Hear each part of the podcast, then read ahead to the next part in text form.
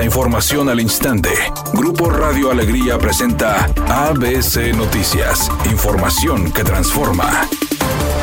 ¿Qué tal? Muy buenas tardes, esta es la información. Ante las denuncias de presuntas irregularidades en el otorgamiento de permisos al desarrollo inmobiliario vía Zócalo, el exalcalde de Monterrey, Adrián de la Garza Santos, no ha emitido declaración alguna sobre el tema. ABC Noticias intentó contactar a Adrián de la Garza para solicitar sus impresiones, debido a que el hecho está ligado a Genaro García de la Garza, quien fungió como titular de la oficina del alcalde y quien fue su mano derecha durante su administración antes de lanzarse como candidato a la gobernatura por el estado de de Nuevo León. Sin embargo, las líneas del ex procurador no están disponibles. Adrián de la Garza se ha mantenido fuera del foco público, salvo por su visita al Congreso del Estado para registrarse como candidato a fiscal general de justicia el pasado 28 de octubre de 2022. Desde ese día en sus redes sociales el priista solo se refirió a temas de seguridad en el Estado sin pronunciarse a las denuncias realizadas por su predecesor e incluso por la delegada del Centro de Instituto Nacional de Antropología e Historia de Nuevo León, Marta Ábalos, quien denunció que la obra podría destruir el patrimonio arquitectónico del barrio Antiguo y Santa Lucía. El pasado 7 de julio de 2022, el municipio de Monterrey promovió un juicio de lesividad ante el Tribunal de Justicia Administrativa de Nuevo León, tras detectar, entre otras cosas, que carecía de los permisos de factibilidad de la Comisión Federal de Electricidad y Agua y Drenaje de Monterrey, por lo que la administración de Luis Donaldo Colosio intenta revertir dichos permisos de construcción.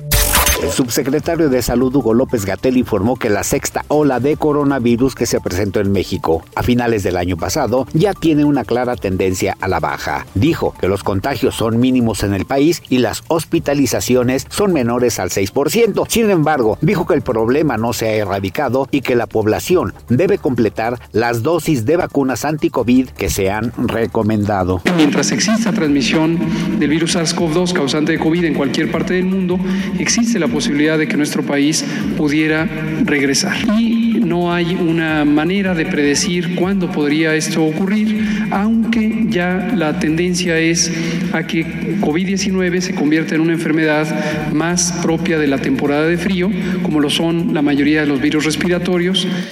Editorial ABC con Eduardo Garza. Sí va a haber crisis de agua otra vez, sí va a haber falta del vital líquido. Y las autoridades solo lo están advirtiendo muy por encima. Pero no están fomentando la cultura del cuidado del agua. No hay estrategia formal para fomentar en la población el cuidado del vital líquido, al menos esa es mi opinión, y nada más. ABC Deportes informa, Diego Laines fue recibido como héroe en la Facultad de Organización Deportiva, ya pasó los exámenes médicos, entrena y está a disposición del técnico Diego Coca, seguramente viajará el próximo fin de semana para enfrentar al equipo de Cruz Azul. Vamos a ver cómo lo integra en el sistema Diego Coca. Esperemos obviamente que le encuentre rápidamente acomodo.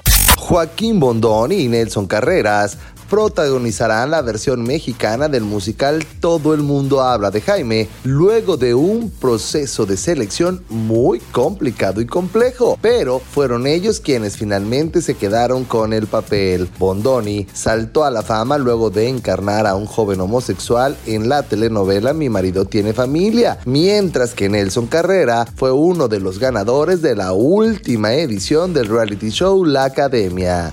Temperatura en Monterrey 13 grados centígrados. ABC Noticias, información que transforma.